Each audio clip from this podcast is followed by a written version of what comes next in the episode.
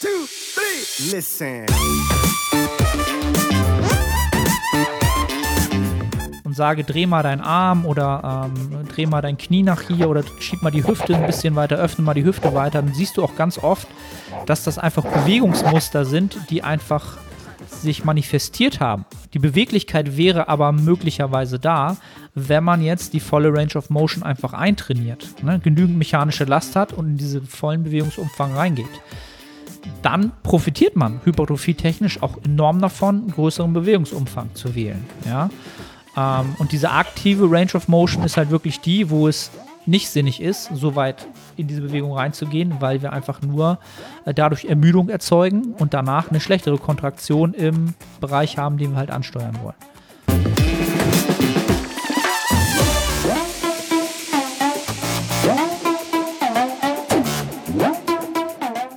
Hallo und herzlich willkommen zu The Art of Personal Training, zur, zu einer weiteren Netto-Hypertrophie-Serie. Ja, zu einer weiteren Folge der Netto-Hypertrophie-Serie.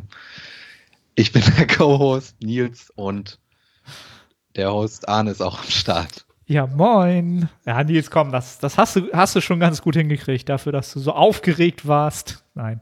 Ich dachte, jetzt sagst du, ja komm, wir müssen die Aufnahme nochmal machen, weil okay. es so schlecht war. So, jetzt also Rewind.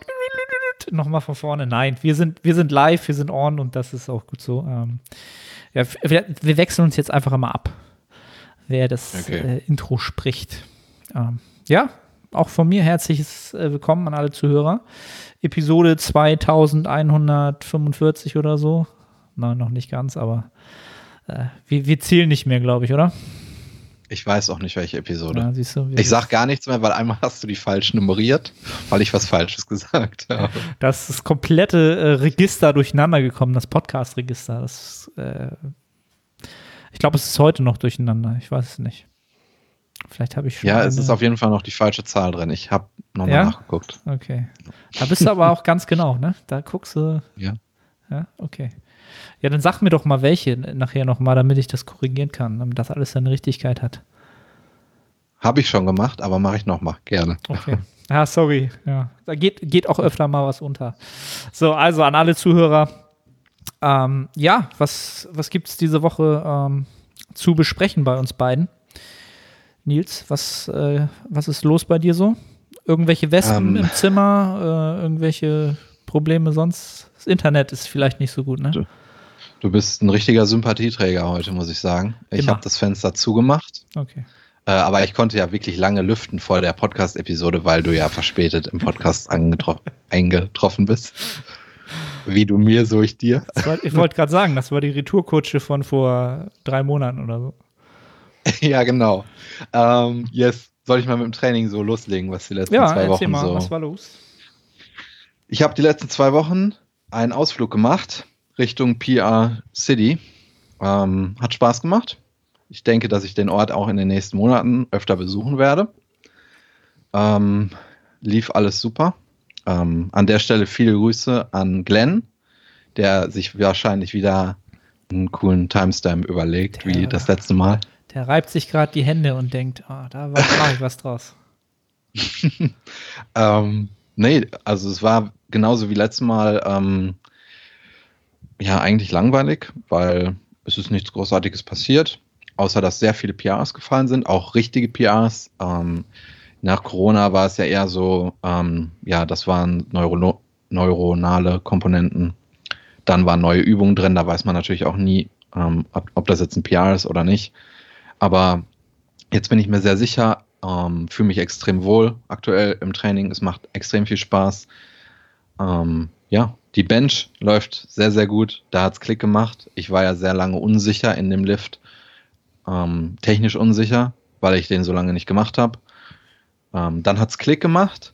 Komischerweise hat es Klick gemacht, als ich 100 Kilo draufgelegt habe. Man könnte jetzt natürlich darüber diskutieren, ob ich ähm, absolute Intensitäten unter 100 Kilo nicht so ernst nehme, aber da rede ich jetzt nicht drüber, da können andere drüber spekulieren.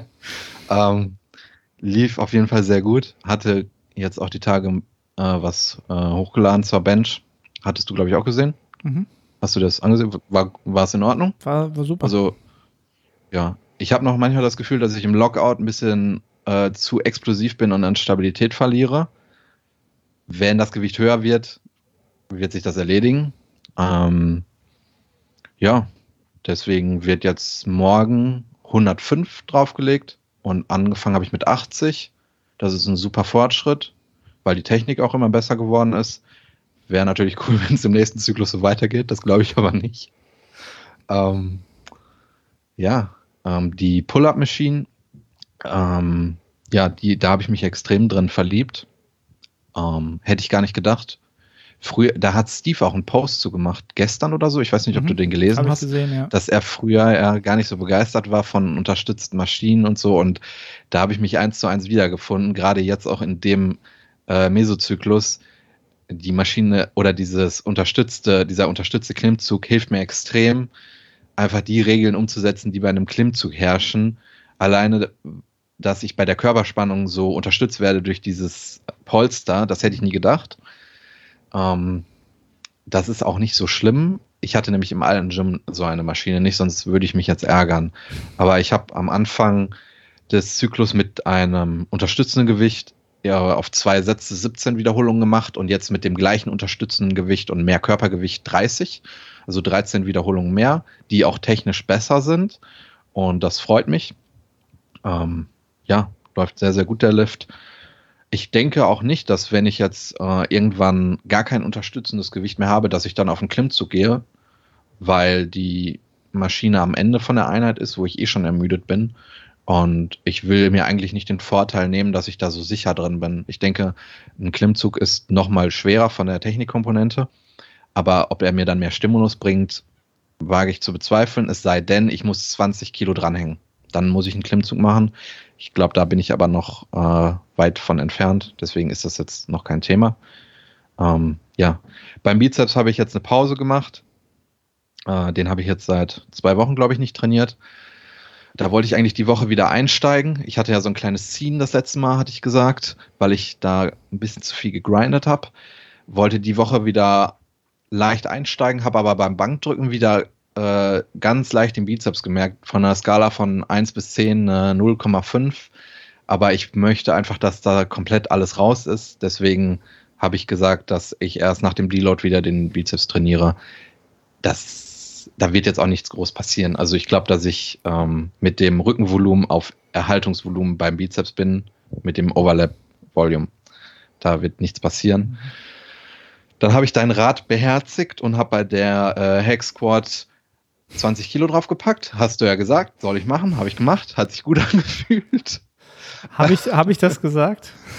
Äh, ja, ich glaube schon. Okay. Ähm, ja, du hattest ja letztes Mal schon gesagt, dann muss man auch äh, anzweifeln, ob man davor hart genug trainiert hat. Und da ich die Übung noch nicht so lange habe und es eine Quad-Übung ist, äh, denke ich, dass so der, dieser Prozess da eine richtige absolute Intensität zu finden, etwas länger dauert als zum Beispiel bei einer Oberkörper-Push-Bewegung.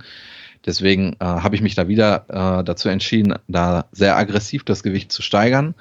Ähm, bei der Übung, es ist natürlich eine Quad-Übung, aber ähm, wenn ich das Gewicht raushebe, dann schreit jede Faser in meinem Körper, dass ich aufhören soll. Und das ist eine sehr gute Übung, um eine Baseline zu setzen, wie hart ich pushen kann in einem Satz, wenn ich mich an Regeln halte, die diese Übung hat. Ähm, bei einem ADL habe ich das auch, dass wenn ich die erste Wiederholung gemacht habe, dass ich denke, es geht keine mehr. Und dann gehen noch acht. Und das hat einen super Übertrag auf ähm, andere Übungen, was die relative Intensität angeht. Ähm, deswegen ist diese Hack nicht nur extrem gut für meine Quads, sondern allgemein für die Einstellung gegenüber des Trainings. Ja, wie ich mit relativen Intensitäten umgehe und dass ich auch das Selbstbewusstsein habe zu wissen, dass ich extrem hart pushen kann in einer Übung, solange ich mich an Regeln halte. Ähm, ja, ich habe die letzten Wochen herausgefunden, dass es wichtig ist, in der Squat seinen Rücken gegen das Pad zu drücken, sich festzuziehen. Das sind alles logische Dinge. Das musst du erstmal für ein paar Wochen umsetzen. Und da kann ich immer überall einen Haken dran machen und ähm, wenn man das machen kann, dann denke ich, ist es legitim, da auch ähm, ja dann mal so aggressiv das Gewicht zu steigen. Das wird die nächsten Wochen nicht weiter so gehen, aber ich habe da einen großen Übertrag auf viele andere Übungen, was meine Psyche angeht. Ja, ich glaube, also um, so, ja. ich habe mir die Maschine ja im Video angeguckt. Das ist so eine typische Maschine, wo man halt viel klein, Kleinjustierungen bestimmt braucht. Also kann ich mir halt vorstellen, bis man so richtig das Fundament dafür hat und dann richtig produktiv arbeiten kann. Also, ne, dann alles sitzt und das dann nochmal standardisiert ist. Von daher ist das schon okay mit den 20 Kilo. Ne? Aber. Hast du ja auch gesagt. Jetzt, jetzt muss das ein Ende haben. Jetzt brauchst du endlich mal. Aber da war ja auch nicht mehr viel Platz, oder? Auf, auf, den, nee. auf den Stacks da. Aber wir haben halt auch nur 425er im Gym. Und dann muss ich halt die 20er draufpacken. Und ich hatte letztens schon mit dem Studioleiter geredet, ob er nochmal 25er holen kann. Und da war offen. Also wenn noch 25er geholt werden, dann kann man da bestimmt noch einiges draufpacken. Äh, ja, aber da, das, was du gesagt hast mit dem äh, Justieren und so, da gebe ich dir absolut recht. Ich hatte zum Beispiel, der erste Satz lief sehr, sehr gut, obwohl der nicht ganz so kontrolliert war wie die Woche davor. Aber ich habe halt auch 20 Kilo mehr draufgepackt. Das war halt der Preis, den ich dafür gezahlt habe. Ähm, Im zweiten Satz bin ich dann zwei Zentimeter zu weit nach hinten gegangen mit meinen Füßen, war dann noch Quad-dominanter, aber bin halt mit meinen Füßen etwas abgehoben, was ich auch nicht für so schlimm erachte, aber da war es, war halt der Punkt gekommen, wo es halt nicht mehr gut ist. Und der Satz hat sich so ekelhaft angefühlt, gar nicht produktiv und das ist genau das, was du gesagt hast. Also ja, das ähm, das ist halt auch das Doofe, die, diese Plattform, wo du deinen Fuß drauf machst. Hat keine Markierung oder halt, irgendwelche, ja, ne, kannst keinen Anhaltspunkt. Musst dir so einen weißen Edding mitnehmen und äh, da das, Hatte ich auch das schon Kennzeichen. Überlegt. Also ich hasse solche Maschinen, wo du nicht irgend so ein Muster drauf hast oder irgendwas, woran du dich orientieren kannst. Ich bin wirklich immer so, ich mache es dann immer so, vielleicht so als Lifehack, als Gym-Hack.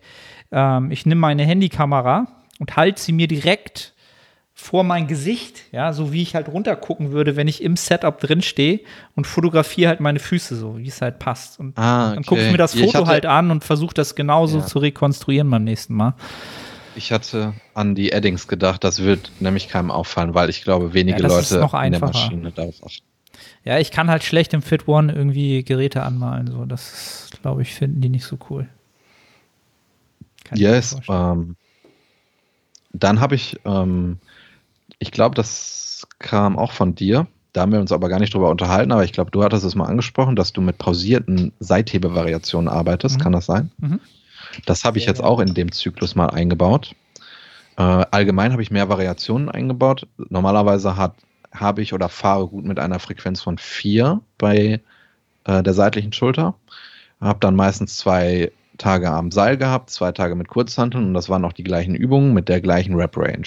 Ich habe in diesem Trainingszyklus vier Variationen gemacht mit unterschiedlichen Rep-Ranges, darunter unter anderem äh, das pausierte Seitheben, das mir unfassbar gut gefällt, weil ich gar nicht so hoch mit der Rep-Range gehen muss, was die Übung nicht so ekelhaft macht. Wenn man mal Laterals auf 30 Wiederholungen macht, da ist schon die 15 ein Albtraum. Und dann, du, du weißt aber, dass du noch 15 kannst und dann musst du sie auch machen.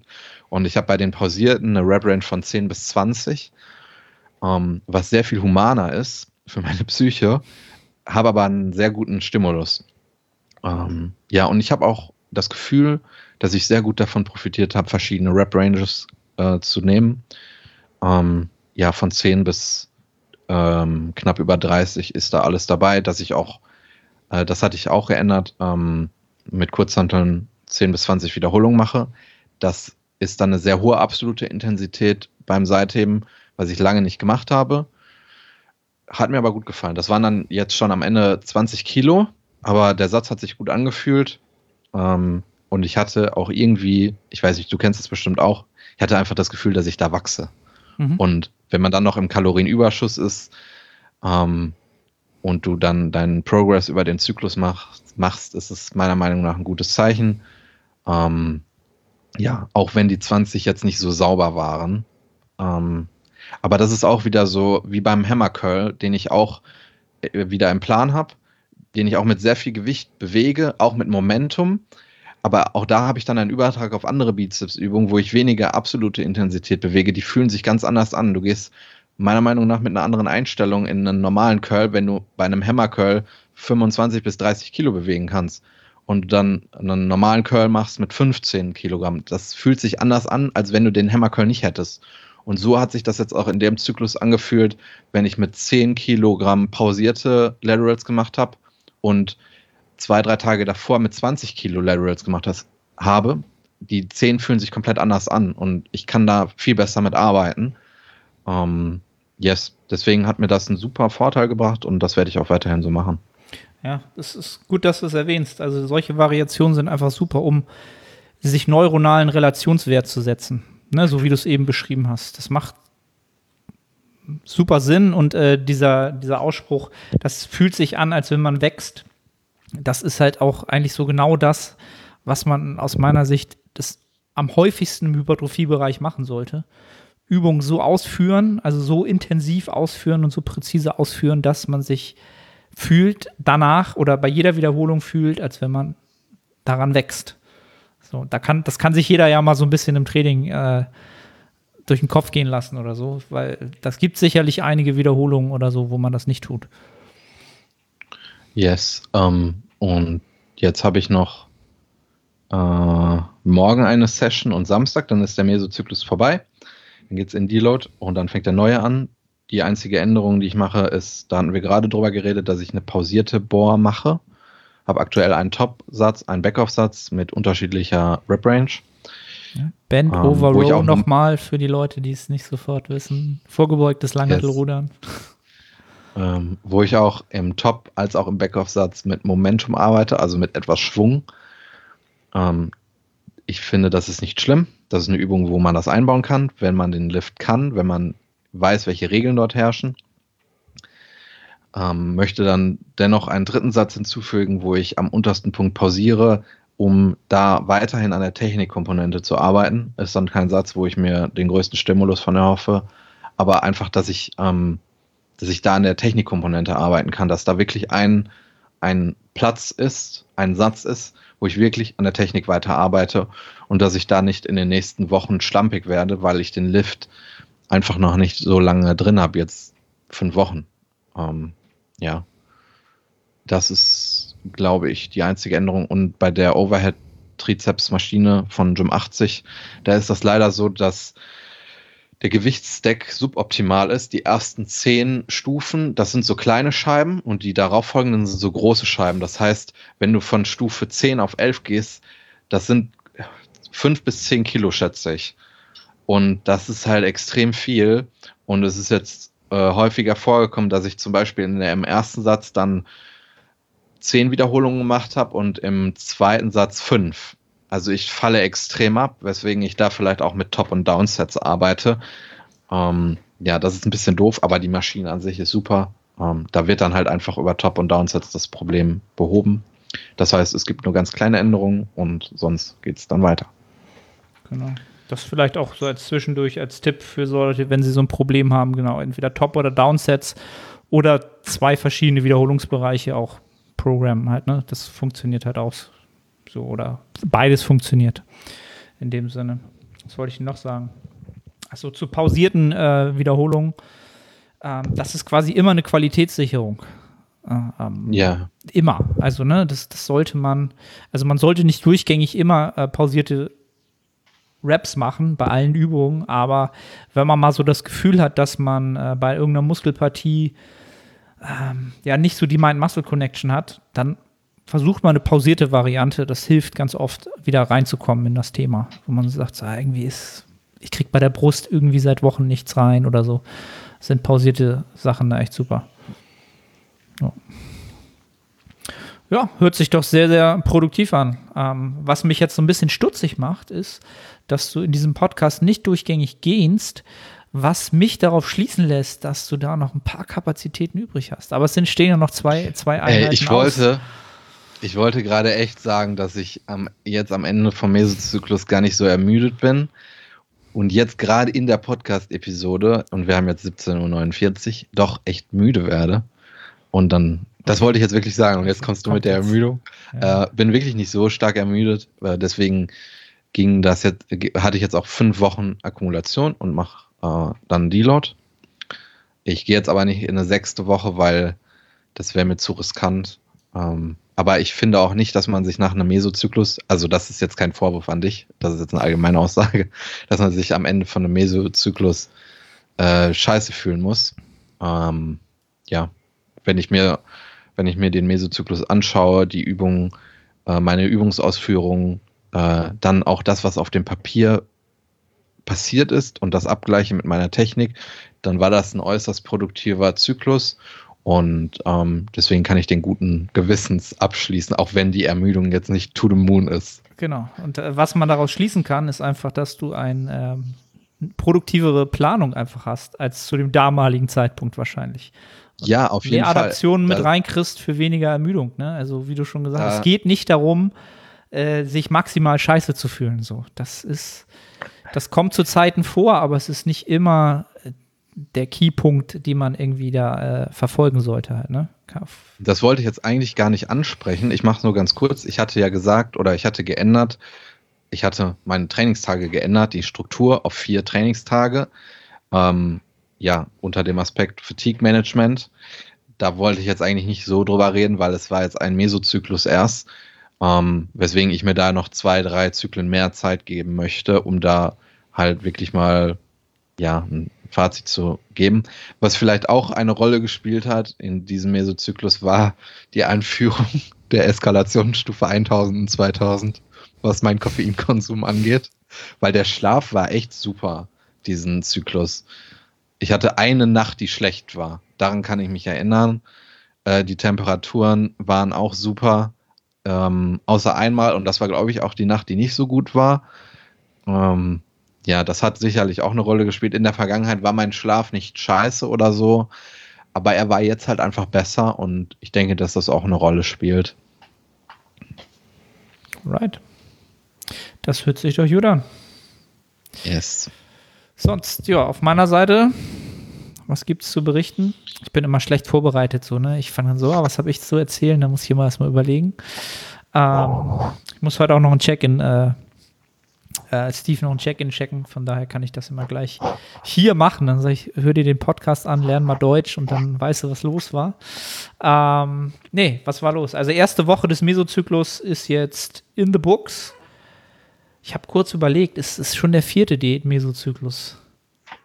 Ist es, oder? Ja, das, das muss der vierte sein, der vierte weil sein. es eine Frage gibt, wo es um deinen vierten Diät-Mesozyklus okay. geht. Weil kennst du das, wenn du auf einmal unschlüssig wirst und denkst, ist das erst der dritte? Und dann so, nee, das muss der vierte sein. So, ich war ganz kurz perplex und dachte. Kenne ich nicht, weil ich ja nie auf die bin.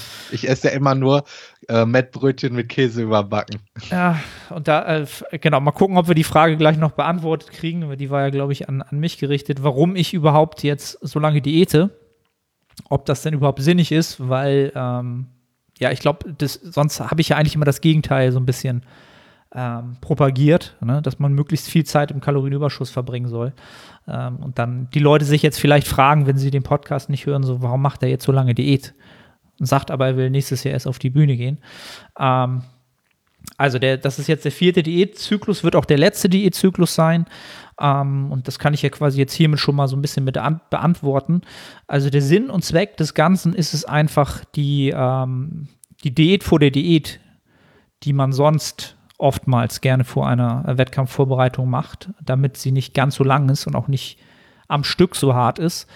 Ähm, diesen Teil der Diät ähm, oder einen Teil dessen machen wir halt schon dieses Jahr, um nächstes Jahr dann nicht diese Diät vor der Diät machen zu müssen, sondern ich bin in zwei, drei Wochen an einem Punkt, wo ich locker noch ja, wieder fünf Kilo draufpacken kann und dann an einem Punkt bin, wo ich die Prep beginnen kann. Und das aber dann auch noch ähm, durchaus machbar ist. Und da bin ich noch nicht an einem Körperfettniveau, wo ich dann super elendig lange diäten muss. Also das, die Prep wird schon lang, aber sie wird nicht so hart am Stück pro Zeiteinheit. Ja, und das ist jetzt quasi ein vorgeschobener Teil, um sich in eine gute Ausgangslage zu bringen, um diese Diät vor der Diät nicht dann schon im Januar machen zu müssen. Dann hast du halt gefühlt im Kopf so eine Diät vor der Diät, dann hast du zwar dazwischen eine Pausenphase, aber du hast, du kommst aus dem Gefängnis, bist ein, zwei Monate aus dem Gefängnis raus, weißt, du musst aber wieder rein. In Form von Kalorienrestriktion. Ja, und so bin ich jetzt vier Monate im Gefängnis. Dann bin ich, keine Ahnung, vier, fünf Monate raus, sechs Monate raus. Ich weiß gar nicht, habe jetzt nicht überschlagen. Ähm, und dann bin ich wieder cool damit, ins Gefängnis zu gehen, ja, um mal diese Analogie zu nehmen. Ähm, und das ist einfach der Grund, warum wir das jetzt machen. Ne? Das ist quasi etwas vorgeschoben, einfach den Rhythmus dessen, was man tun müsste, ein bisschen verschoben. Und ich finde es auch eine sehr, sehr gute Variante, weil das auch ähm, von Steve ganz klar ähm, so geplant ist, weil er auch mit äh, ganz klar sieht oder wusste, ich werde jetzt Vater in spätestens zwei Wochen, wahrscheinlich eher früher wahrscheinlich. Ähm, und dann ist diese Phase durch. Dann kann ich mich erstmal in der Zeit kalorisch akklimatisieren halt. Ne? Ich kann dann wieder im Überschuss essen. Das ist einfach eine, eine smarte Strategie für, die, für den Gesamtkontext, den ich halt vor mir habe. Ähm, genau. Das macht nicht jeder so, ist sicherlich auch eher ein ungewöhnlicherer Weg, den man nicht so oft geht. Aber in meinem Kontext macht er halt super Sinn. Und von daher ähm, wundert euch nicht. Wäre das alles nicht so, würde das vielleicht auch ein bisschen anders laufen. Aber ähm, deswegen mache ich jetzt schon so lange Diät. Und deswegen ähm, ja, bin ich auch bald froh, wenn ich damit durch bin, ähm, um damit jetzt so aufs Training zu kommen. Ich habe ja, glaube ich, die letzten drei Mesozyklen. Ich glaube, der letzte war nicht mehr ganz so gut wie der davor. Der davor war ja einer der besten ever, das äh, im Kaloriendefizit. Ähm, und dieser hier, da ist jetzt die erste Woche durch. Und jetzt kann man auch ganz klar sagen, die die Gewichtsreduktion an sich, ne, von 93 auf jetzt 84 Kilo, das kann man einfach nicht wegwischen. In, in dem Sinne, dass man das Gleiche an Performance bringt. Ähm, auch nicht an absoluten Intensitäten bringt. Ich bin an den Punkt gekommen, wo ich jetzt ähm, hier und da sicherlich äh, das Gewicht ein bisschen reduzieren muss, um die gleiche Intensität zu bringen. Ähm, wo ich aber auch völlig cool mit bin. Weil ich einfach weiß, ich bin nicht mehr 93 Kilo schwer. Das ist einfach was Übungen anderes. hast du die die stärksten ähm, Performance-Einbrüche? Äh, bis jetzt, also ich, ich erwarte, also nicht, dass ich es jetzt erwarte, aber ich habe jetzt bei den RDLs 5 Kilo äh, runtergeschraubt. Da war ich halt bei 100, war ich bei 155? nee, bei 150 und bin jetzt wieder auf 145 runtergegangen. Also ich habe in der ersten Woche 150 ähm, probiert als Load. Das ging auch, aber das war sicherlich nicht so produktiv. Ich habe es auch bei Instagram gesagt, es gibt halt so Sessions oder da fühlt sich einfach alles unproduktiv an. Du kontrollierst das Gewicht, du nimmst dich auf, es sieht alles cool aus soweit, keine großen äh, Verbesserungen, aber es fühlt sich einfach falsch an. Es kommt intern sicherlich nicht da an, auch im Nachgang nicht da an, wo es ankommen soll. Und da habe ich einfach diese Woche den, ja, den Stecker gezogen, gesagt, okay, ich gehe jetzt in die zweite Woche rein, ich äh, akklimatisiere mich und gucke, bei welchem Gewicht ich noch mich cool fühle damit. Und ja, fünf Kilo weniger sind es jetzt geworden. Ähm, und die werde ich jetzt auch einfach über den Mesozyklus halten. Wenn eine Rap mehr reinkommt, cool. Wenn es beim gleichen bleibt, bin ich auch cool damit. Hast du das auch mit Steve so besprochen oder war das jetzt deine eigene Entscheidung? Das habe ich jetzt ganz intuitiv gemacht. Ja. Okay. Aber ich werde es im Check-in halt auch sagen. Und dann, ne, ich schicke ihm halt auch immer die ganzen, ähm, in der ersten Woche alle, alle Lifts rüber, die ich so für zum Checken ähm, relevant finde und dann mal gucken. Ähm. Und ansonsten habe ich halt so die Qualitätsoffensive äh, einge, eingeläutet bei, bei, bei fast, bei ganz vielen Übungen, weil ich jetzt einfach an den Punkt komme, wo ich merke, okay, wenn ich jetzt die Progression mit, ich sag mal so mit Mindset, ja, ist immer so ein blödes Wort, einfach so mit diesem Wachstums-Mindset weiter forciere, dann wäre das eine Fake-Progression. Das ist einfach nicht realistisch. Dafür kenne ich meinen Körper zu gut, damit kenne ich meine Performance zu gut. Das ist drei Mesozyklen super gelaufen. Ein vierter mit noch mehr Progression ist jetzt einfach nicht drin. Das wäre eine Fake-Progression auf dem Zettel, äh, wo der Stimulus halt immer schlechter wird und ich es einfach nur aufschreibe. Ähm, auch wenn die Wiederholungen nicht, nicht super leiden, so von der Form. Aber ich merke einfach, das ist so ein Feeling, so wie du vorhin gesagt hast, das fühlt sich einfach nicht an, als wenn ich wachse. Oder als wenn ich einen Wachstumsreiz setze, sondern es fühlt sich einfach gequält danach an, das Gleiche leisten zu wollen oder mehr leisten zu wollen. Und deswegen habe ich überall, da wo ich das Gefühl habe, das könnte jetzt soweit sein, diese ähm, Qualitätsoffensive ähm, eingeläutet. Und ähm, ja, das habe ich in der ersten Woche gemacht. Das ist die Baseline und an der werde ich mich jetzt einfach orientieren. Und ähm, klar gucke ich, was habe ich also. im letzten Mesozyklus gemacht. aber ich ähm, versuche jetzt nicht zu schlagen auf Teufel komm raus, sondern einfach die Performance qualitativ hochzuhalten. Ich habe ja auch die Qualitätsoffensive bei den Quad, bei der Quad-Übung eingeläutet Ja. und vielleicht kannst du da ja einfach auch nach meinem nach meiner Qualitätsoffensive gehen. Einfach 20 Kilo drauf.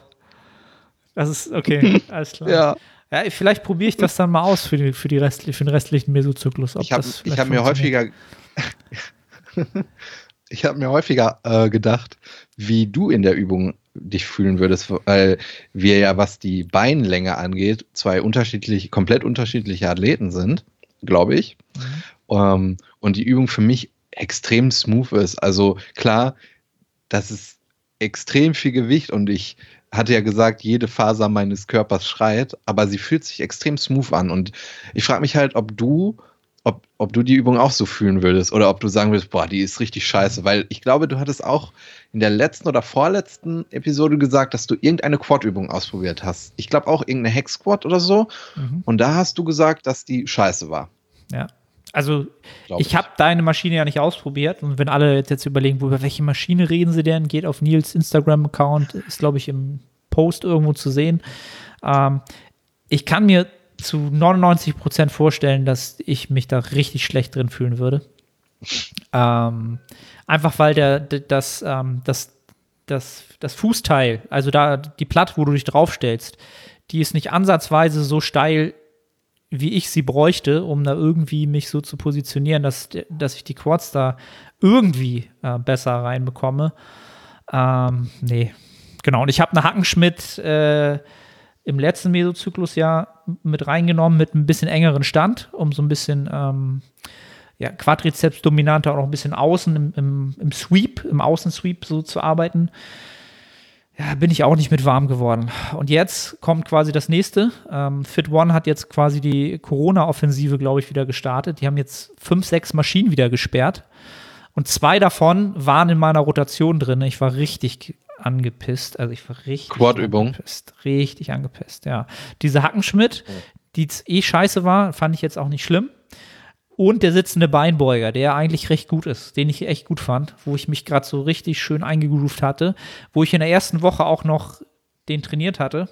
Und gestern wäre er wieder dran gewesen, abgesperrt, komplett mit Klebeband zugepflastert, hast du nicht gesehen.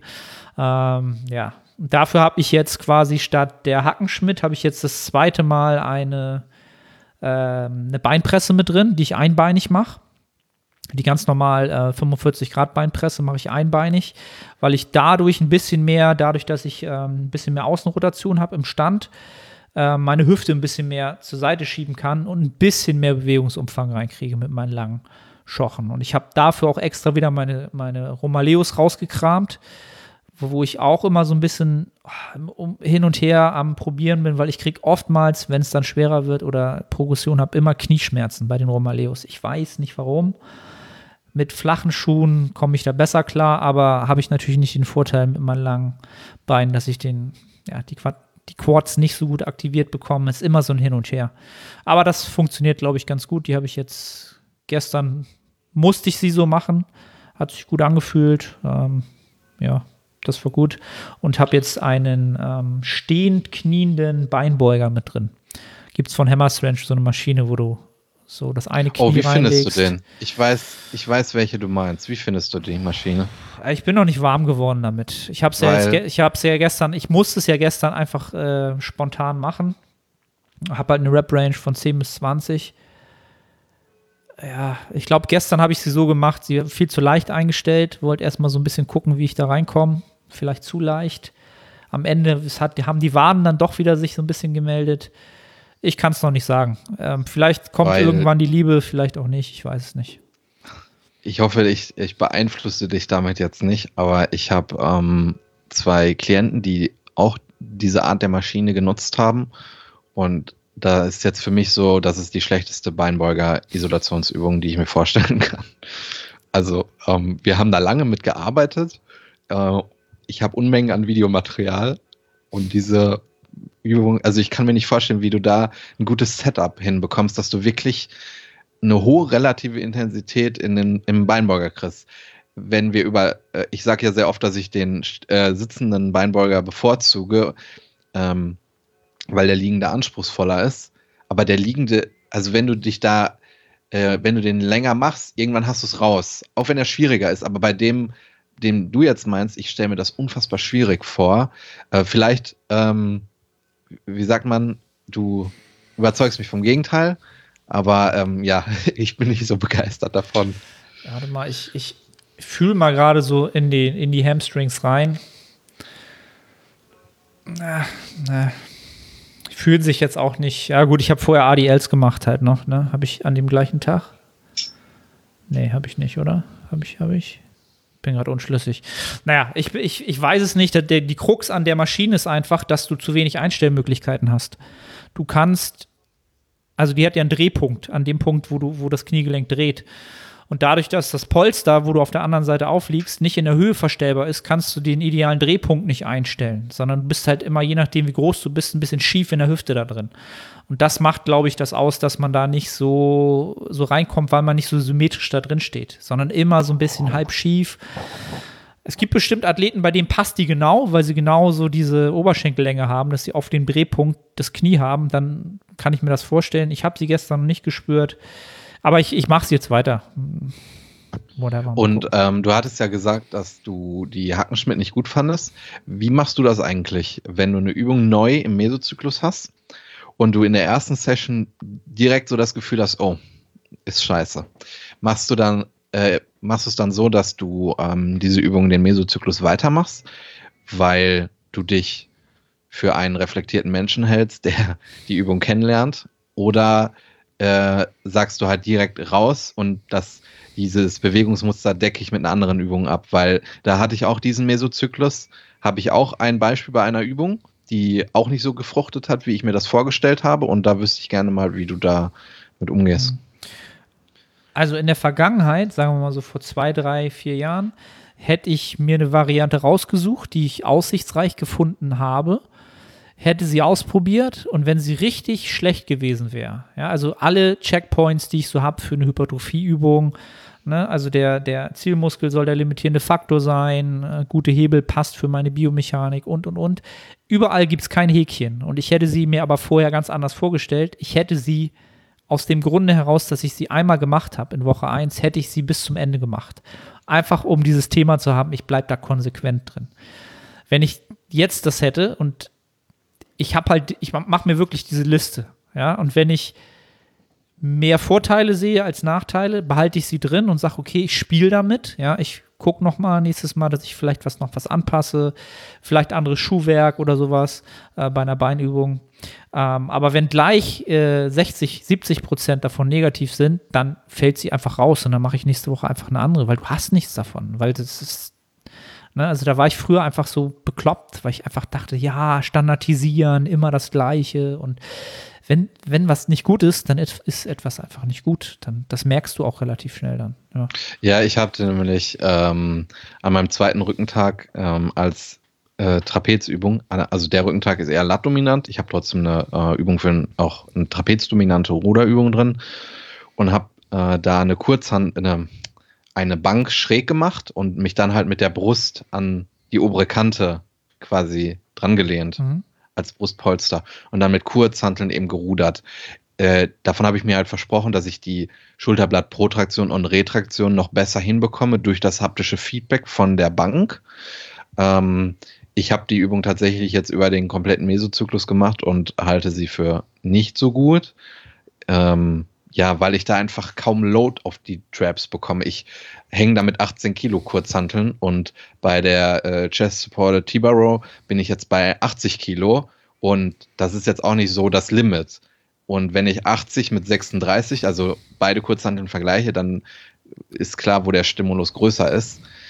Ähm, ich habe sie halt trotzdem drin gelassen, weil ich irgendwie die Hoffnung hatte, dass es irgendwann Klick macht, weil das habe ich auch schon in der Vergangenheit jetzt öfter gehabt, dass irgendwann bei einer Übung es halt so Klick macht und dann läuft's.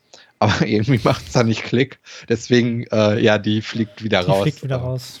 Das war irgendwie nicht so toll. Vor allen Dingen ist es ja dann wirklich eine extreme Verschwendung, wenn wir jetzt mal den Load vergleichen und auch das, was du gesagt hast mit den, wo kann ich die Haken machen? Die Bank ist instabil. Ähm, der limitierende Faktor ist alles, aber nicht mal ein Trapez. Ähm, ja, hätte man vielleicht auch früher rausnehmen können, aber da war ich halt einfach unsicher und ähm, war voller Hoffnung, dass sie mir doch was gibt. Leider nein. Ja. Gut, ich glaube, wir, sind, oh, wir sind schon 40 Minuten in. Lass uns ein paar Fragen beantworten. Alles klar. Ich denke, dass du damit d'accord bist, wenn ich die vorlese. Auf jeden Fall. äh, moin. Ah, die Frage, die finde ich gut. Die ist sehr simpel, aber ich glaube, das betrifft viele oft. Moin, die Grippezeit kommt ja wieder. Mich hat es leider erwischt. Leider wird man ja voll rausgezogen aus dem Training. Was tun, damit der Einstieg leichter fällt?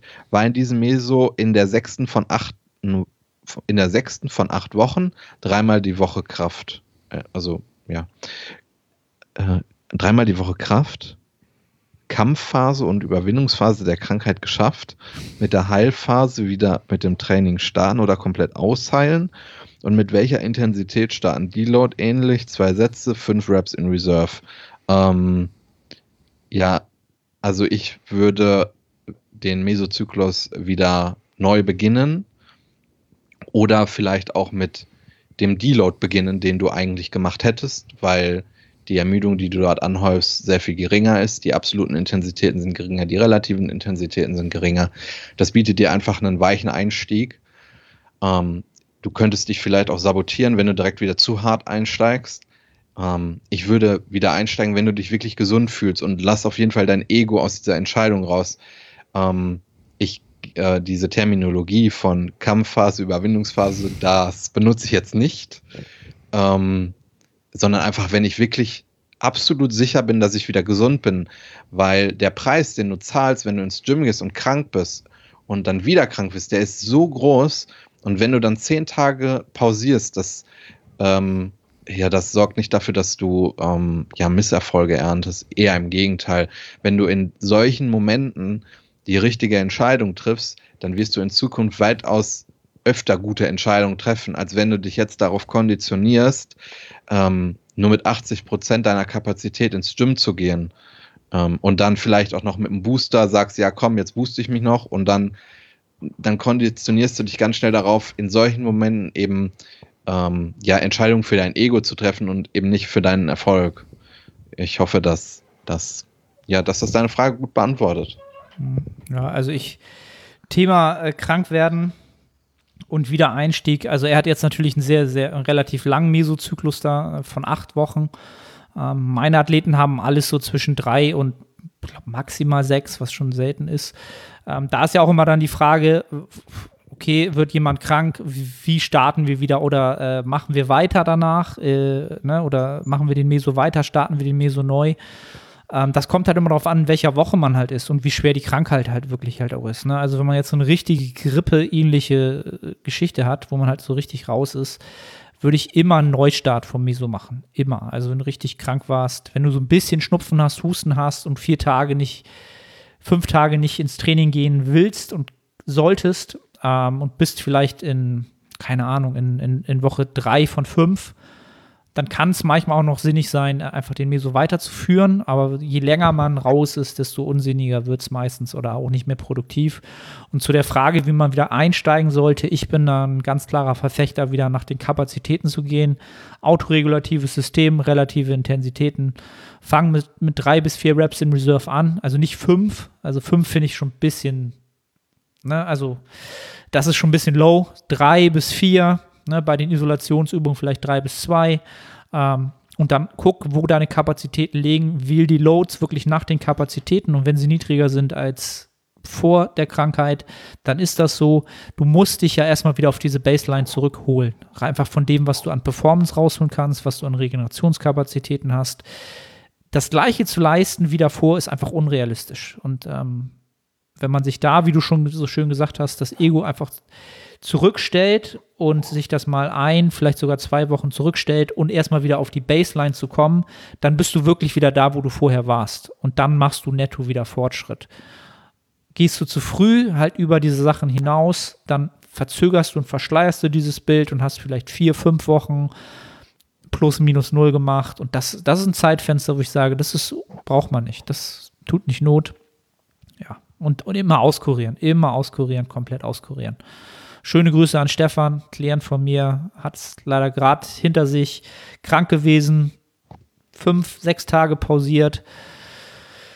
War eigentlich alles wieder gut und gleich hat es wieder reingehauen. Zweite Runde. Ähm, also Leute, drei Tage länger vom Gym ist der bessere Weg. Nochmal, es ist einfach so. Es fällt nicht, nicht leicht, aber ja. Gut, next one. Nächste Frage. Ähm, hey, was haltet ihr von dem Ansatz aus zweimal Push-Pull-Legs? nee, ich fange mal von vorne an. Hey, was haltet ihr von dem Ansatz aus zweimal Push-Pull-Legs im Prinzip viermal OK und zweimal UK zu machen? Ich trainiere aktuell so, dass ich mein Volumen aller Muskelgruppen im Oberkörper auf die vier Tage verteilt habe, wobei ich OKA und Jeweils einen etwas anderen Fokus habe. Zum Beispiel einen Lat-dominanten Tag, einen Trap-dominanten. Das Ganze mache ich aus dem Grund, dass ich nach dem Hit-Prinzip Top Backoff-Sets immer das Gefühl hatte, nach zwei bis drei Übungen All-Out, zum Beispiel Rücken, war die Kraft und Leistung in der Muskelgruppe weg. So kann ich dann woanders noch weiter pushen. Gerne mal Feedback und eure Meinung dazu. Also es hört sich im Grunde genommen eher danach an, dass du äh, dir überlegt hast, hey, wie kann ich mein Volumen am effektivsten auf die Woche aufteilen? Und vorher war das vielleicht ja eben nicht so effektiv und deswegen halte ich das für cool. Es ist jetzt eine lange Frage und eine sehr, sehr kurze Antwort, aber man sollte immer die Intention haben, ähm, das effektive, das sein Volumen so effektiv wie möglich auf die Woche aufzuteilen. Und wenn du das so am besten machen kannst, dann spricht da nichts gegen und dann ist es auch egal, ob es Push-Pull-Legs, OKUK ist oder was weiß ich. Ähm, ja, und du hast ja auch einen sehr guten Indikator gehabt, nämlich dass deine Leistung ab einer gewissen Satzzahl abfällt und danach hast du reagiert und deine Sätze anders aufgeteilt. Deswegen, ähm, ja, ich kenne natürlich jetzt nicht die Details, aber ähm, ich habe da eine positive Meinung zu. Kann ich mich, kann ich mich nur anschließen. Also wie du es so schön mal gesagt hast, ähm, vom Dogmata des Split, Split-Denkens einfach weggehen und ähm, ja, also irgendwas muss, man muss dem Kind ja irgendeinen Namen geben, aber ich glaube, dass je länger wir das jetzt machen werden oder dieser Sport wachsen wird, desto ja, hoffe ich, dass das immer weniger der Fall wird, sondern ähm, ja, ich, ja, wie du es schon gesagt hast, das effektive Volumen verteilen und dann ja, auch eine Woche muss nicht eine Woche sein, sondern es können auch acht Tage sein oder neun Tage sein, ein Mikrozyklus. Ähm, da einfach flexibel sein und einfach gucken, was sinnig, was sinnig ist für einen. Ich habe noch eine extrem lange Frage hier. Weißt du, von welcher ich spreche? Beziehungsweise hast du sie gelesen? Äh, teilweise. Die ist echt lang, ne? Ich kann das ja mal zusammenfassen. Ja. Ich hoffe, das ist für den Fragensteller in Ordnung. Ich habe das zweimal gelesen und denke, dass ähm, ich es auch verstanden habe. Es geht im Grunde genommen um eine Person, die äh, sehr wechselnde Wohnorte hat, wo auch die äh, Kapazität, Kapazität, Kapazität, Zeit sehr stark fluktuiert. Das heißt, dass er mal viel hat, dann wieder wenig Zeit hat. Und ähm, ja, das heißt auch, dass, äh, dass die Ernährung, dass er da manchmal viel Zeit für hat, wenig Zeit. Schlaf ist wahrscheinlich auch dann ein Thema, das manchmal äh, unter der beruflichen Situation leidet. Und ja, da hätte er gerne, ähm, ja, hätte er gerne Anhaltspunkte, wie er sein Training richtig plant, ob vielleicht eine Maintenance Phase zu so einem Zeitpunkt gut wäre, ähm, was häufige Fehler sind in solchen Phasen. Und yes, ich hoffe, ja, ich denke, dass es das mhm. gut zusammenfasst. Okay, also weil er jetzt auch sagte, ob eine Maintenance-Phase sinnig sein könnte. Ich, ich versuche mir gerade diese Person oder das Szenario halt gerade vorzustellen. Das hört sich für mich ja so ein bisschen an, als wenn es auch wieder Phasen geben wird, wo das dann deutlich weniger der Fall sein könnte. Sonst würde man ja wahrscheinlich nicht mit einer Maintenance-Phase irgendwie ja. Äh, ja, so in diese Richtung äh, überhaupt drüber nachdenken. Also, was ich da immer gerne ja, also so ein Konstrukt, was ich immer gerne versuche, so ein bisschen zu erklären, ist es, ähm, wir machen es ja auch so, dass wir unsere Kalorien ähm, entsprechend aufteilen, unsere Makronährstoffe entsprechend aufteilen. Ähm, und ich sehe das Training eigentlich auch immer ganz gerne so, dass man sein Trainingsvolumen nicht unbedingt auch immer nur auf eine Woche aufteilen muss, sondern man kann sie von mir aus auch gerne auf vier Wochen oder auf, auf einen ganzen Makrozyklus aufteilen. Ähm, und wenn es halt nicht anders geht, dann machst du halt Flexible Training. Also in dem Sinne, so wie Flexible Dieting auch funktioniert ähm, und das mal zielführender und mal weniger zielführender ist, holst du dir halt das Training rein, was du reinholen kannst, zu den Zeitpunkten, wo du mehr Zeit hast. Und zu den Zeiten, wo du weniger Zeit hast, holst du dir halt weniger Training rein. Das wird jetzt für viele sich komisch anhören und sagen, ja, aber was ist mit Progressive Overload? Was ist mit der Reitschwelle? Was ist ähm, mit Adaptionswiderständen, wo ihr vielleicht auch immer mal drüber geredet habt? Ähm, all das sind Faktoren, wenn wir davon reden, dass wir ein komplett steuerbares System Mensch haben oder über die meisten Faktoren wirklich die volle Kontrolle haben. Und das haben wir ja nicht mal, wenn wir Vollzeit-Bodybuilder sind. Ja, dann schon. Aber unser Eins, also wir, die Hypertrophie-Athleten, die sehr affin sind, schon alles rauszuholen, selbst die haben nicht die volle Kontrolle. Ähm, ja, und wie soll ich das sagen? Also diese ganzen, alles, was wir, was wir versuchen zu machen, ist über die Reizschwelle zu kommen, zu regenerieren und zu adaptieren. Und diese Prozesse, diese, diese, ähm, diese Umläufe, die da stattfinden, das ist ja nicht so, dass äh, wir jede Woche einfach an Muskeln äh, diese Adaption mitnehmen, sondern das sind ja auch zeitversetzte Prozesse, die stattfinden. So muss man sich das halt auch immer vorstellen. Das ist halt extrem komplex. Und deswegen würde ich mir da nicht zu große Gedanken machen, sondern über die Zeit, in der du so trainieren musst, wirklich schauen, dass du flexibel trainierst und mal mehr isst, ja, um das Beispiel wieder zu nehmen, und mal weniger isst. Ähm, ja, und einfach guckst, sinnvoll nach den Kapazitäten dann zu gehen. Wahrscheinlich würde ich in den Szenarien, wenn die Maintenance-Phase kein, keine Variante ist, was sie, was sie sein kann, wenn sie es aber vielleicht nicht ist, sondern das öfter vorkommt oder immer wieder mal vorkommt über das ganze Jahr, äh, einfach mit höheren relativen Intensitäten trainieren, weil man vielleicht nicht weiß, wann die nächste Einheit wieder ist und wie lange sie sein kann. Ja, und eine Maintenance-Phase kann immer ein sinniges Tool sein, wenn halt einfach komplett alles over und out ist. Zeit, Essen, Vorbereiten funktioniert alles nicht, dann Maintenance. Ja, ja.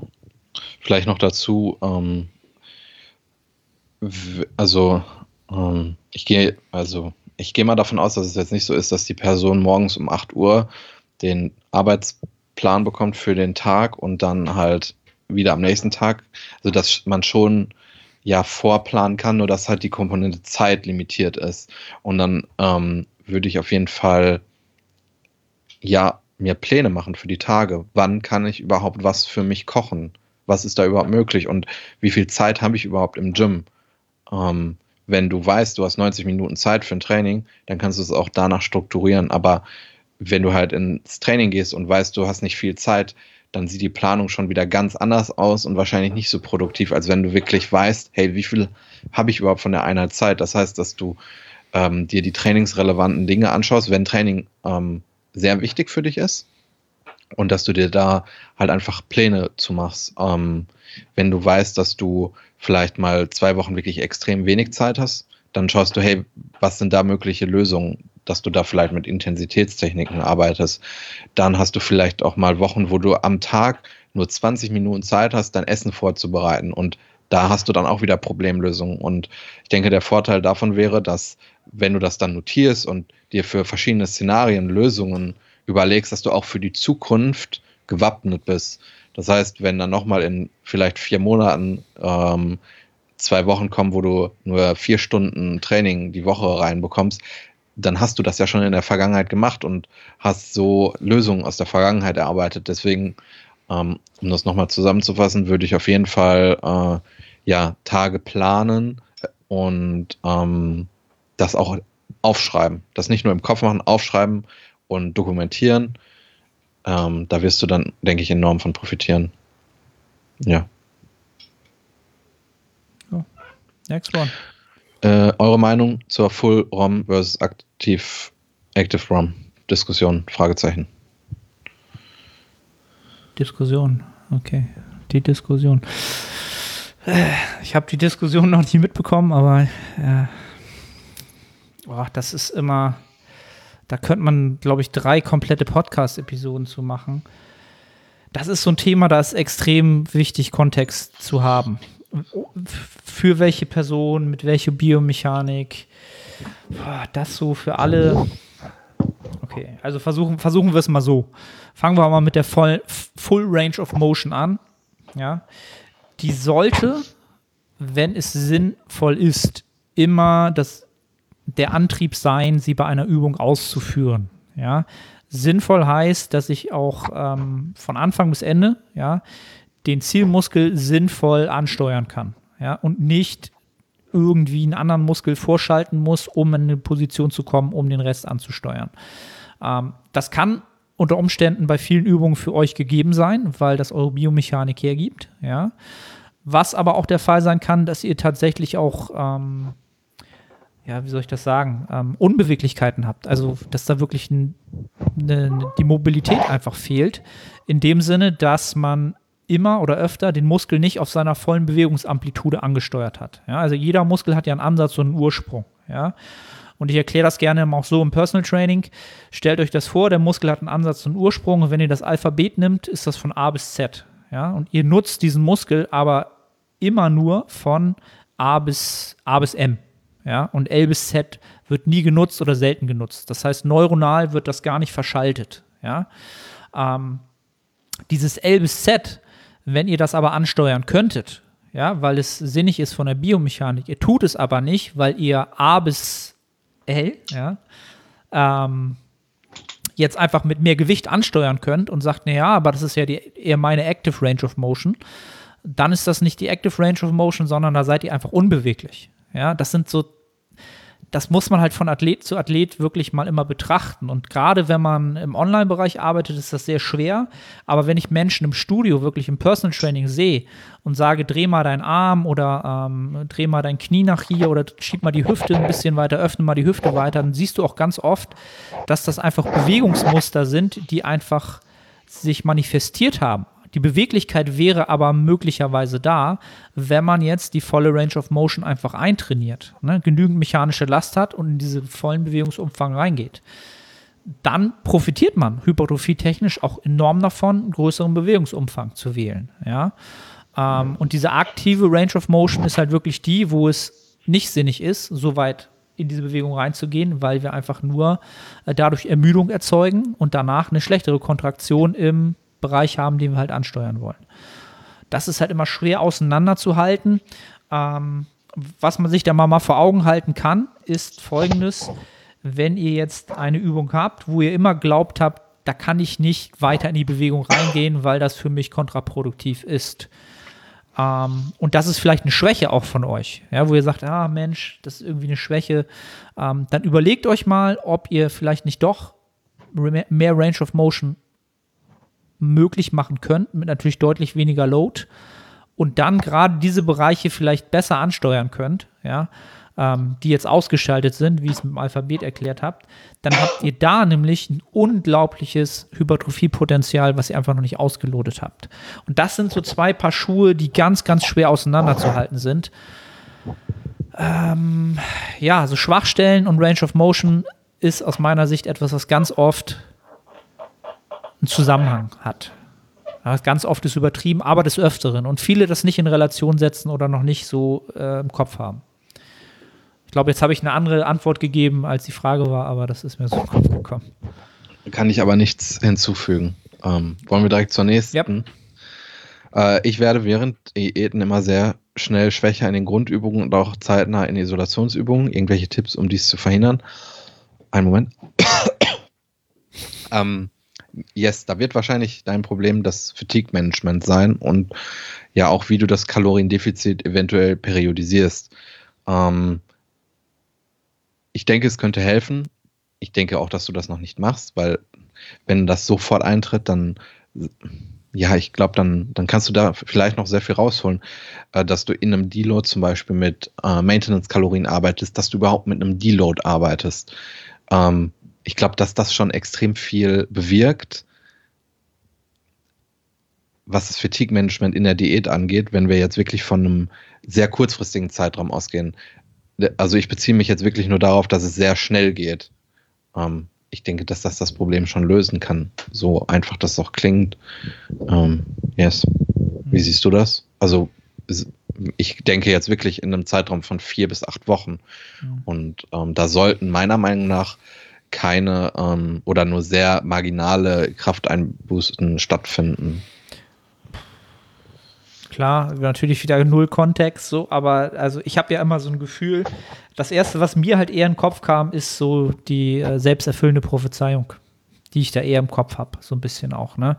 Ähm, also man muss schon, wie du ja schon gesagt hast, wenn man das Fatigue-Management, wenn es das nicht sein sollte oder das nicht so signifikant so schnell der Faktor ist, dann sehe ich das Problem zum einen vielleicht eher in dieser selbsterfüllenden Prophezeiung. Ja, ich habe jetzt ein Kaloriendefizit, ich, ich werde schwächer werden.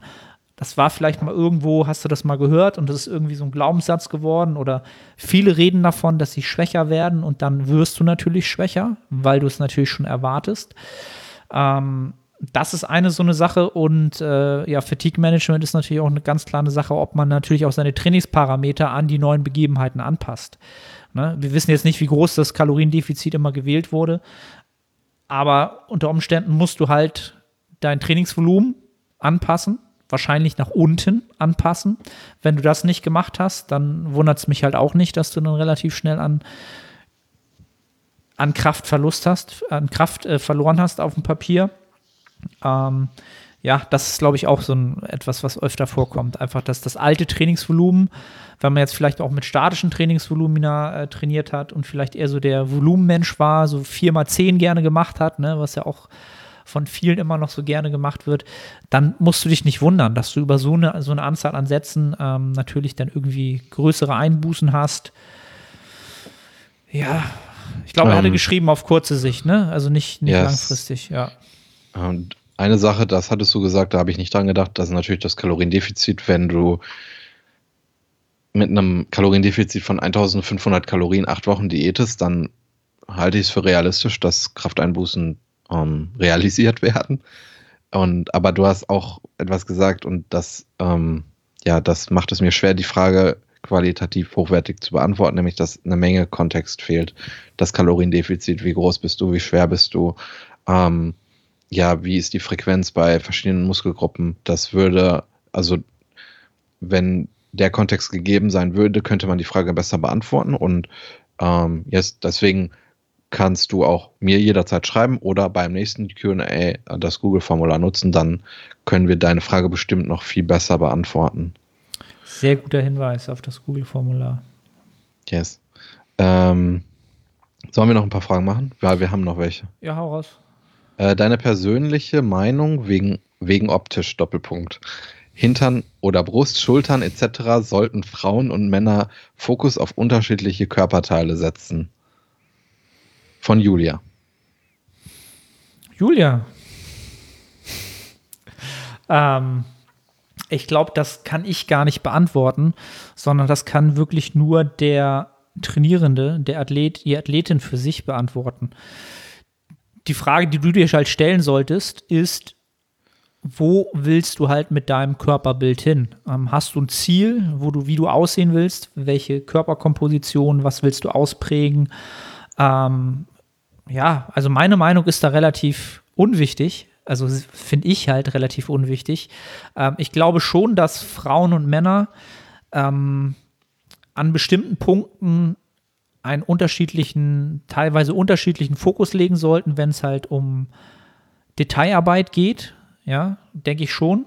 Ähm, ich glaube nicht, dass Frauen so viel äh, Trainingsvolumen in ihre Brust stecken sollten. Das ist so meine Meinung. Ähm, ich glaube nicht, dass sie davon groß profitieren, ähm, wenn sie jetzt nicht irgendwie ja, ähm, Classic Bodybuilding, also Frauen Bodybuilding betreiben wollen, ähm, wo man dann einfach irgendwann mit Silikon nachhelfen muss, weil Körperfett so gering ist. Ähm, ja, also ich würde halt, ich würde die Brustmuskulatur mittrainieren, aber ich würde sie von der Priorität vom Trainingsvolumen deutlich herabsetzen, im Gegensatz zu anderen Muskelpartien. Ähm, Wenn es jetzt um jemand geht, der vielleicht in, in, in die Wettkampfrichtung geht, irgendwann mal, dann gibt es natürlich äh, Bereiche wie natürlich die Glutes, die Schultern, die äh, da einfach prominenter sind von der ähm, Priorität im Laufe der Trainingskarriere. ja. Ja, das sehe ich genauso wie du. Also erstmal, dass, dass man das natürlich für sich selber entscheiden muss. Und wenn es jetzt so allgemein geht, ähm, denke ich auch, dass die, äh, dass die Brust äh, nicht die höchste Priorität genießt. Und wenn ich an das Brusttraining denke, dann doch eher die obere Brust und so der komplette Schultergürtelbereich.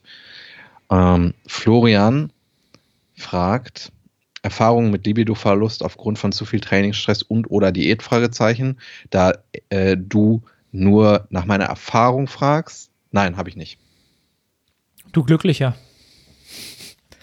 ähm, kann ich.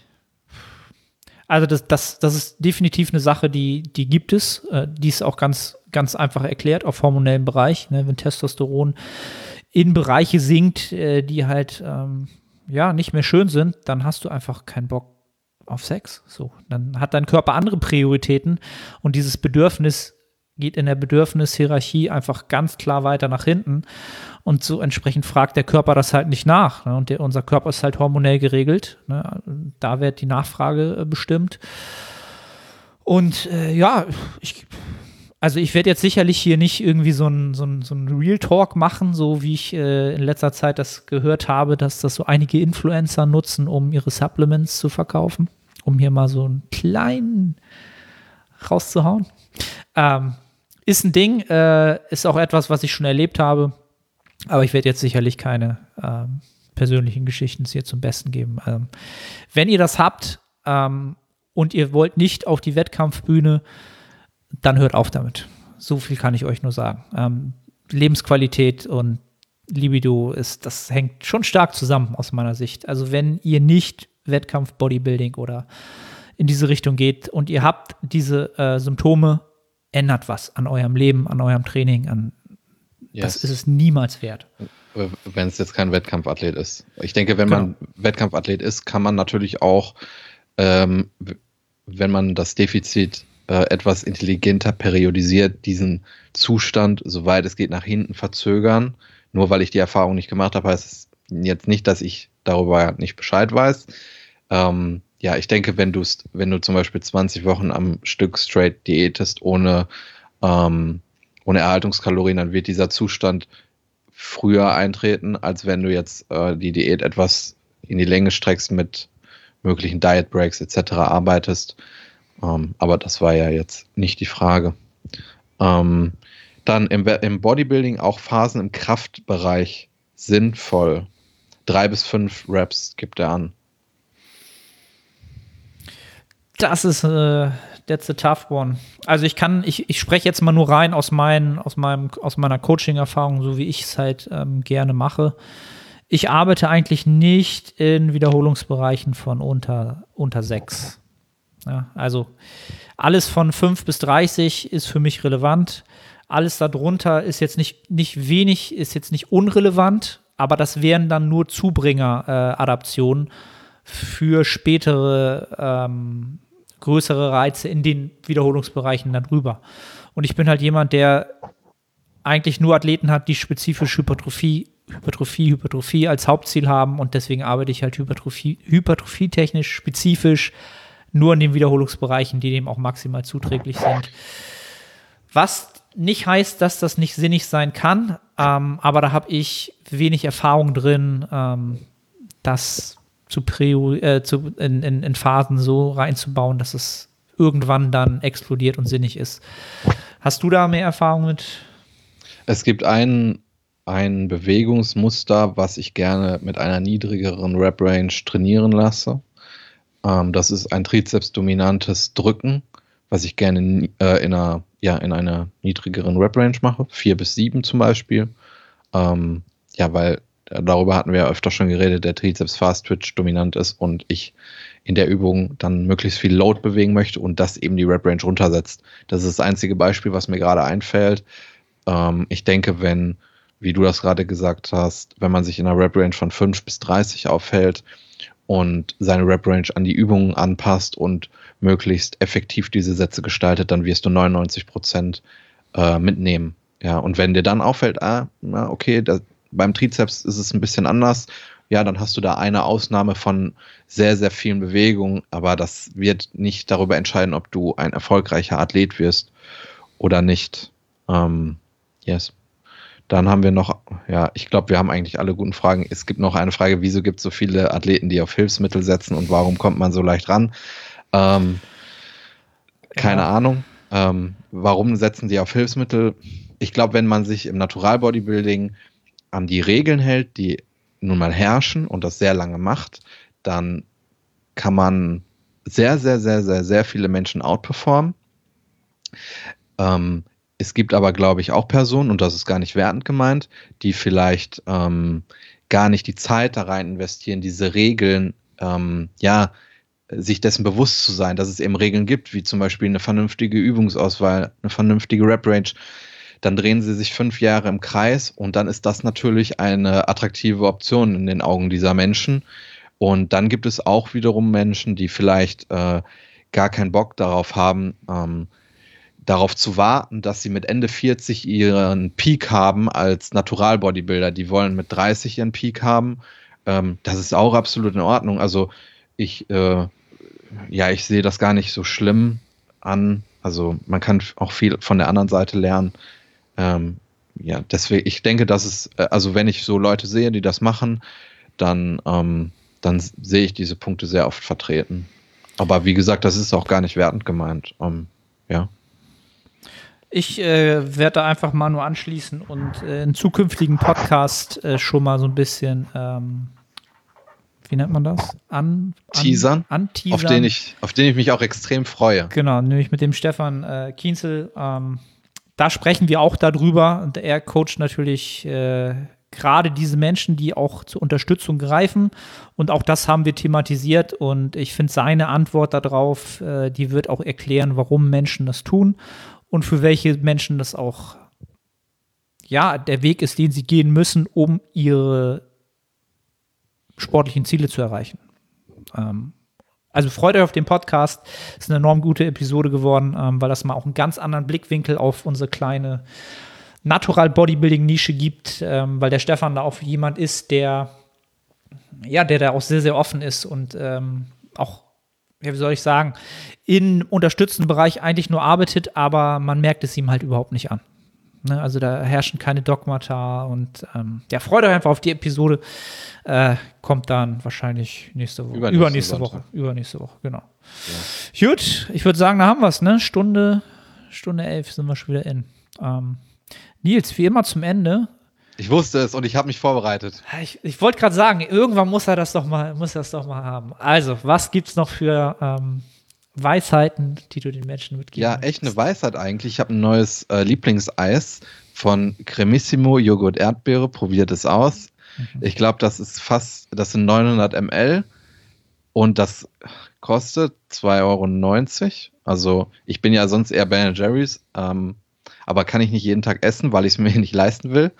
Und das ist eine sehr geile Alternative. Ähm, probiert es aus. Das ist mega lecker. Erdbeerjoghurt esse ich gleich auch. Wie, wie viel Gramm Fett auf 100? Das ist, äh, wenn man im Aufbau ist, ist das doch, glaube ich, nicht so wichtig, oder? Ja, aber ich bin ja gerade am Diäten, deswegen. Äh, das hat zu viel für dich. Okay. Zu viel für dich, glaube ich. Ist keine Leitvariante. Ja, aber die, diese Cremissimo-Dinger gibt es halt auch in, in relativ überschaubar. Ne? Also ich bin ja immer, ich sag, glaube ich, immer, was habe ich Julia mal gesagt? Alles unter 13 ist Diäteis im Aufbau. Also, ne, pro 100 Gramm, alles unter 13 Gramm Fett. Alles darüber lohnt sich dann nicht mehr. Ah, okay. Da wurden also früher schon Regeln gemacht. Ja, ja, also wenn du wüsstest, Julia kennt sie alle. Die weiß, also Fett, Fett ist the enemy auf jeden Fall. Aus meiner High Carb, Low Fat Zeit, die weiß genau, womit sie hier gar nicht ankommen muss. Salatdressings und so, da wird immer geguckt, wie viel Fett. Okay, dann sprechen wir uns nochmal, wenn ich dann irgendwann mal wieder in einem Kaloriendefizit bin. Es ist wirklich, es ist wirklich ähm, krass, wie wenig Zeit ich äh, eigentlich im Defizit war. Ja. ja, aber es wird sich auszahlen. Es wird sich auszahlen. Ja. Gut, in dem Sinne, danke an alle Zuhörer, Zuschauer etc. Und teilt die Episode, das haben teilt, wir, glaube ich, in den letzten Male vergessen. Genau. Teilt das Ganze bitte so oft es geht, wenn ihr hier irgendwie etwas mitgenommen habt. Und dann äh, hören wir uns zur nächsten Hypertrophie Netto Series in zwei Wochen wieder. Ähm, dann ist die Diät hoffentlich vorbei und ich habe ein bisschen Netto-Hypertrophie im Haushalt. Spannende Zeiten. Stay tuned. Ciao, ciao. Ciao.